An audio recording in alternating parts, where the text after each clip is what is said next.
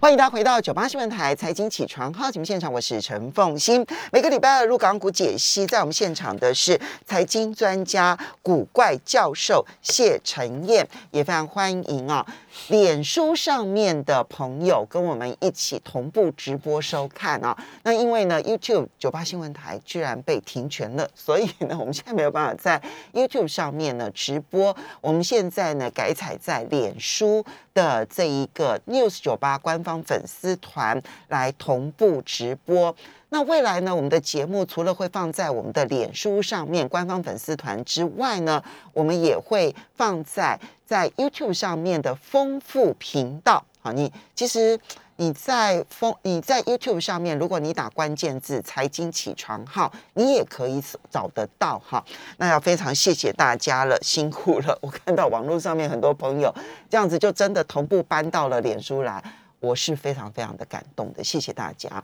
好，那么嗯，这个昨天台北股市呢？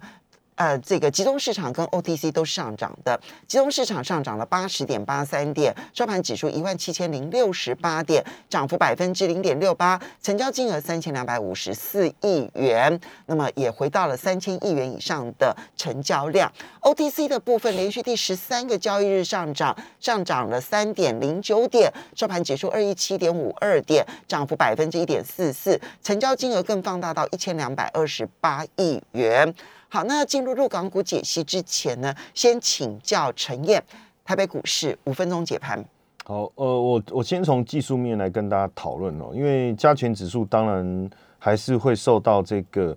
季线的影响哈，但是但是这两天慢慢有站稳季线了，我觉得从整个结构上来看是不错。但我觉得更重要的其实是 OTC 本身的一个状态。刚才凤英姐其实有已经提有提到 OTC 连续上涨的一个嗯这个状态，而且它是呃提早在四天前就站上季线了，嗯，所以它明显是强势于加权指数。对，这个在台股长期的观察来讲，因为跟我们的结构也有关系哦。因为呃外呃外资大的外资是以加权指数为主，那实际上内资的操作，不论是投信也好，自营商也好，或是一些市场的主力也好，反而是会呃习惯在 OTC 里面操作他们熟悉的股票，因为在这个部分才能够带来更好的一个绩效。所以往年呢，如果说我们呃比较 OTC，只要相较于加权指数的表现是比较强的，涨的时候可能涨比较多，或者是。跌的时候跌比较少，都算比较强。那在这种情况下呢，加权指数往往就是整个市场氛围往往是处于多头的。嗯，哦，那所以以目前这一天的一个状态来看，代表的内资其实充满信心。对，那那当然，你如果说是加权指数大涨，外资大买，那 OTC 还是有可能强过加权指数的。嗯，哦，那在这种氛围之下。呃，对对，整个股市的感受是比较好的，嗯，哦，感受是比较好的。那目前我们所看到的就是贵买的表现优于加权指数，哈。那昨昨天两个都涨，那我觉得在这种情况下，我反而看的是，我看的是觉得，呃，蛮蛮 OK 的，也跟我们之前所谈的状态是蛮一致的啊。那目前来讲，加权指数外从筹码来看，外资。当然，持续的调节，这个到年底我觉得不会有太大的变化啊，因为毕竟年底之前，在明年元月之前呐，外资对台股大概就是这种状态哈，所以才会有一种元月效应的产生，就是外资的归队。但是内资是蛮活络的，不论在贵买还是加权指数哦，投信其实的买盘都是在增加的，尤其是在 OTC 的部分哦，所以现阶段来讲，当然。呃，大家会担心比较多的，比如说是联准会缩减购债这个哦。但是我跟大家说明一下，根据过去的经验哦，缩减购债的议题刚出来的时候，对股市有负面的影响。但是当这件事情确定而且开始实施的过程中，其实不论是美股也好，新兴市场的股市也好，其实大部分都是上涨的。OK，所以我觉得这个阶段我们不用特别去担心这个问题。那现阶段来讲，我觉得就是抓紧盘面上。主流的议题去操作哦，不论是元宇宙啦、电动车啦等等相关的，我觉得抓紧议题，因为现在如果你希望的是比较呃有机会顺着盘面有成效，对，因为毕竟市场的主轴资金都集中在这些地方。嗯，所以这几个呃这几个这几个议题还是要问一下，电动车的议题很夯，然后元宇宙的议题很夯，太阳能议题很夯，也很夯。你最希望追的是哪一个议题？呃，应该这样讲哦。假假设说，呃，我对于资金的控管来讲，我我也不需要选一个嘛，因为其实现在有很多投资工具，你可以运用，我可以做权权证啊，我可以做 ETF 啊，我可以做这个呃零股啊，哈。嗯。那对我来讲的话呢，这三个议题当中呢，呃，电动车跟太阳能同时可以做的有一个议题，就是跟电池有关的。OK。对，所以如果是我呢？我会选择电动车当中的电池的议题，嗯，然后我就可以同时跨足到电动车跟太阳能。那这个部分呢，我会做比较波段的操作。好，那如果是这一个呃元宇宙呢，确实是现在最热的主题，因为不不论是台股也好，陆股也好，都是。那在操作上呢，我我就会用权证，因为我我会比较担心说。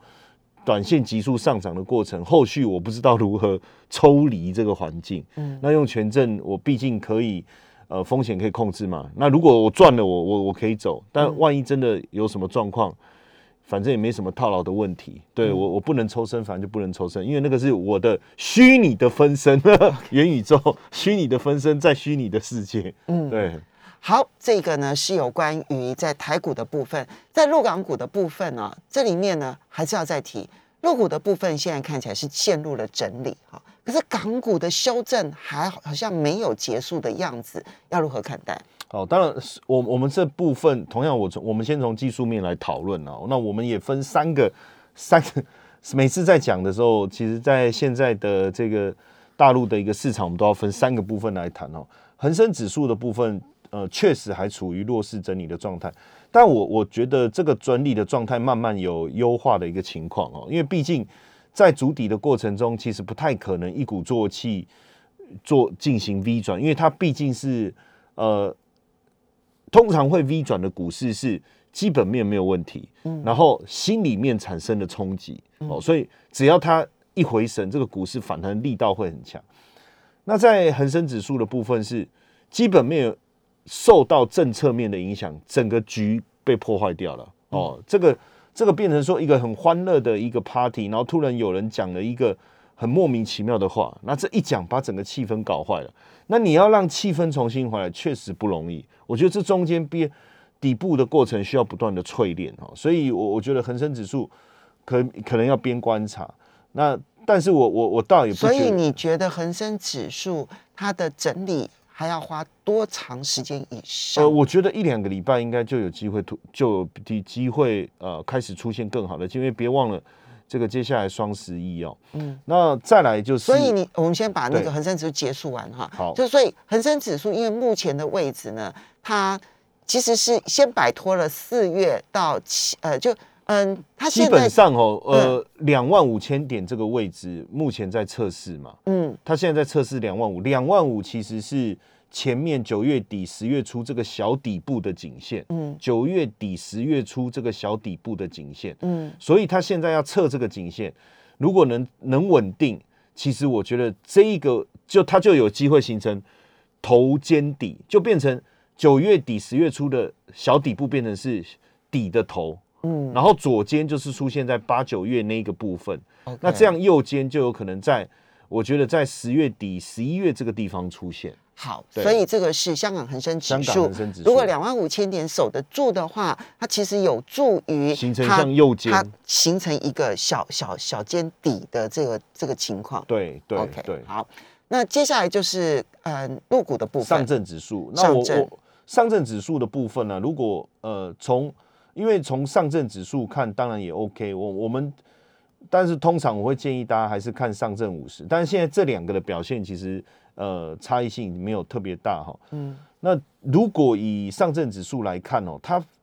跟刚才的恒生指数稍微不太一样，但是它它比较像是什么？我觉得像是一种所谓收敛式的三角形。嗯，哦，就我把时稍微时间拉长来看，比较属于收敛式的三角形，也就是它在这里做了一个非常牛步缓慢的这种整理模式。那其实上证指数呢，因为前面涨势比较凶。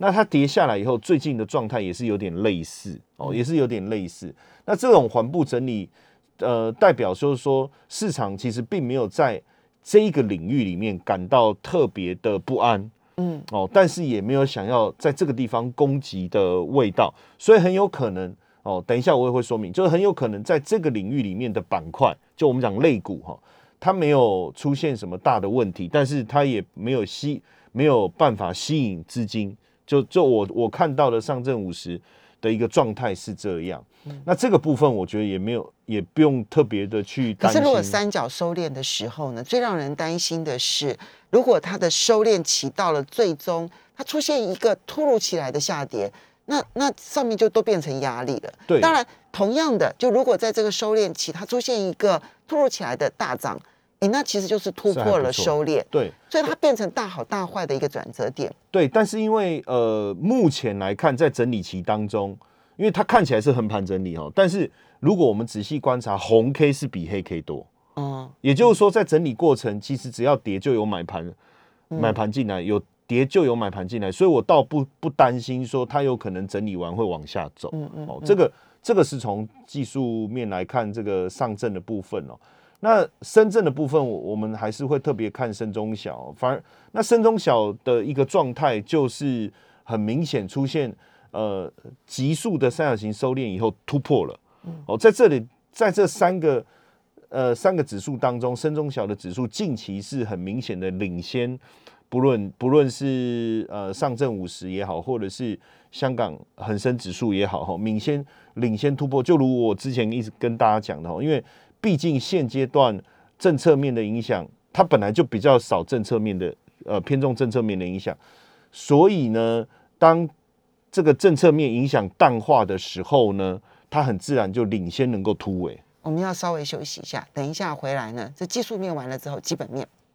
欢迎大家回到九八新闻台财经起床号节目现场，我是陈凤欣，在我们现场的是财经专家古怪教授谢晨燕，也非常欢迎，非常欢迎 News 九八官方粉丝团、脸书上 News 九八官方粉丝团的朋友们一起来收看直播。好，这次的提醒啊，我们现在呢不是在 YT 直播，因为呢 YouTube 的就把 News 九八的。这一个停权了哈，好，那所以呢，那么现在我们在脸书 FB News 九八官方粉丝团同步直播。那么如果要回看我们节目的话，你可以在 News 九八官方粉丝团，那你也可以稍等一会呢，在 YouTube 上面的丰富频道可以看得到我们的节目，或者你在 YouTube 上面直接打财经起床号，还是可以找得到的。好，这个请教一下这个陈燕，刚刚提到了，所以你看。虽然是陆港股，我们感觉上好像是一体的，但事实上，恒生的位阶、跟上证的位阶、跟深圳的位阶，刚好三个位阶。对，那实际上，因为我们时间关系，我也没有办法一次把这三个部分的呃呃整个状况一次讲完了。我今天先讨论一下，从几个层面来看哦。第一个，像在呃很明显哦，融资余额呃，因为其实融资余额。的一个状态，其实是观察整个市场人气非常重要一个指标啦。其实不管在台股也好，在国际股市也，也在 A 股也好，也是这样哈。那目前其实呃融资余额的部分，从九月我从九月这一波这样下来哦，其实也减少了大概十五到十八趴。因为我我我我是大约的估算哦，大概十五到十八趴，但。所以很明显的，就是说人气在这段时间确实有明显的退烧，嗯，那这个也是导致整整体市场为什么没有活力的一个原因哦，没有活力的原因。但最近有稍微回温了，就是在呃这个十月中开始哦，这个融资开始有缓步的一个增加，代表人气在经过这一段时期的整理以后，开始有慢慢回来。但是同样的资金一回来以后啊。通常融资大减过后，会先回到市场的资金，都是比较呃有能力，或者是比较对于市场的判断，可能呃我我们要讲就是说有经验，或者是说他有讯息的呃来源，好，比如说可能是这样子，就是说他在操作上，他他的资金的掌控度是比较高的，所以在融资大减后会回来的，我们大部分。所观察的是这一类的资金，嗯，那这一类的资金，它的敏感度高，它的嗅觉嗅觉比较高，它也敢于去呃追进市场的主流议题。那所以呢，我们最近为什么看到就是这种分化的情况？不，比如说这个呃香港啦、上证啊，还有这个呃深中小，它的分化的情况，就是这因为市场回来，可是它并不是全部回来，它并不是所有的部队都班师回朝，它只有某一些部队先回来。那这些先回来的部队呢，他自然而然会去选择现在哪边比较有机会，他会去选择比较有机会的那个领域先去攻击。哦，这个这个状态是这样。那近期来看呢，因为确实很妙的，就是说不论哪里都在夯元宇宙。哦，大陆也在夯元，也在夯元宇宙哈。我我跟大家分享一下，其其实整而且整体性来讲哈，其实我听说大陆夯元宇宙有一段时间了，那可能比我们还早。对，嗯，应该是比我们还早哈。所以表示这个先头部队回来的这些资金，我我觉得是呃有主导性的，所以他愿意去针对呃有有议主流的议题去操作哦，他们也比较敢于去承担风险。哦，那这个当然，在股市要正式重新上涨之前，这种状态，我我们认为是蛮比较好的现象。因为如果都没连主流部队都没有，就是你在问说有没有人愿意牺牲，然后没有人愿意喊 yes，那就士气没有办法慢慢的回来。那这这些人回来，他不代表不一定不一定是牺牲啊。我刚才这样讲也不太对，他不一定是牺牲，但至少有愿有先头部队愿意进来，代表这个。他们也嗅到了股市应该是有回来的机会，嗯要不然他这个操作可能很短线，啪做一下就走。像呃台股之前也是出现这样现象，它没有那种延续性。但是我们最近发现，整个呃这个 A 股的延续性有出现，它整个表涨幅的力道是很强的，所以它出现了领头军。对，对不对？对，那这个先头部队已经出现了。对，而且这个产业其实我们在看也是合乎逻辑的哦，像呃超导概念哦，就在在超就我们的第三代半导体然后然后呢元宇宙，嗯哦，然后 PCB，然后包括这个虚拟电厂，也就跟新能源相关的哈，然后还有这个碳化系这一块。那像呃第三代半导体，比如说中天科技。元宇宙像歌尔股份哦，PCB 的生意科技，然后碳化系像新节能，这个是最近哦比较强的这个类股当中，而且更强的哦。那最近呢，我我也看到就是说，呃，主力啊，就就跟我们一样，就是说那种那种大户大户哦，他进来买的股票的状态是有族群性的，嗯，而且这个族群性也 make sense 哦，像他们呃，就是股票。经营什么？呃，如果大家不知道，我等下再补充一下。比如说，他买像这个三峡能源，嗯，哦，这个当然就是一定跟能源有关，政策有关。隆基股份就是太阳能的，嗯，然后美的集团、长安汽车、歌尔股份、立讯精密。这一类的，所以听起来也是刚刚讲的，就是包括了第三代半导体啦、元宇宙啦。那当然这里面呃，虚拟电厂就跟能源有关的，能源政策有关。然后还有一个一类的话，其实听起来比较像是苹果概念。对，因为因为红色苹果概念现在真的是越来越强。对，在等于几几乎有掌握到呃比较多的这个订单的一个成长哦。嗯。那另外一个刚才讲的就是主力嘛，哈，就是说。可能就内它内部的资金，另外一个叫北向的资金哈，就是南从香港这边就外资进来，外资进来买哈，它着重在哪里呢？宁德时代，哦，这个这个是我们刚才讲到的电动车电池的一个概念哈，包括歌尔股份哦，歌尔股份，然后如果是持续买进的哈，持续买进的像长江电力也是宁德时代啦。那另外我就多讲一个呃，就是长江电力，这个也是跟能源政策。有关的哈，所以现阶段来讲哦，很明显的是资金把它是放在哪里？目前来看就是成长成长型，而且符合政策的，比如说新能源呐、太阳能呐这一类的哈，那就是双碳政策比较有关的。但是这一波来讲哈，我觉得没有没有明显受到整个政策影响的，其实有一部分所谓的呃具备护城河的股票。嗯，其实实际上在 A 股当中有还是有相当多的，因为护城河早期就巴菲特提出的概念了。那可能大家会觉得比较熟悉的是是像这个美股的部分。那像台股当中，如果我举例台积电，大家就知道它就是一个很好护城河的公司哦。那通常护城河的公司在受到市场低迷的影响的时候，它的冲击会比较小。嗯，然后呃，可能也跟如果它又跟政策无关的话，它的表现会会比较好。哦，像呃最近之前我们就聊过了，比如说像赣锋锂业，恩捷股份，这个我们之前聊过，还在很强。对，还是很强哦。那最近我我在观察，像这个牧原股份哦，牧原股份它在这一段时间的股价的表现就是相当好，相当的稳定，也有相当稳定，而且是稳步向上。像这一类的股票，那牧原股份可能大家会比较不不不清楚，它是做这个猪，呃就养猪的哦。那这个养猪养到已经科技化了，对，就是说它它没有什么功能，它就是智慧智智慧。所以你现在刚刚是盘点了一波，他们对现在已经出现的那一个领军部队，对，不领军部队当中，第一个就是我刚才讲的，比如说你很清楚的产业方向的太阳能呐、就太阳能的，那这个在在台湾要落实到投资的话，你下礼拜要给大家一个具体的建议了。其实基本上我觉得现阶段，当然第一个你你就是从深中小去做观察了，好哦，对。时间的关系，要跟大家。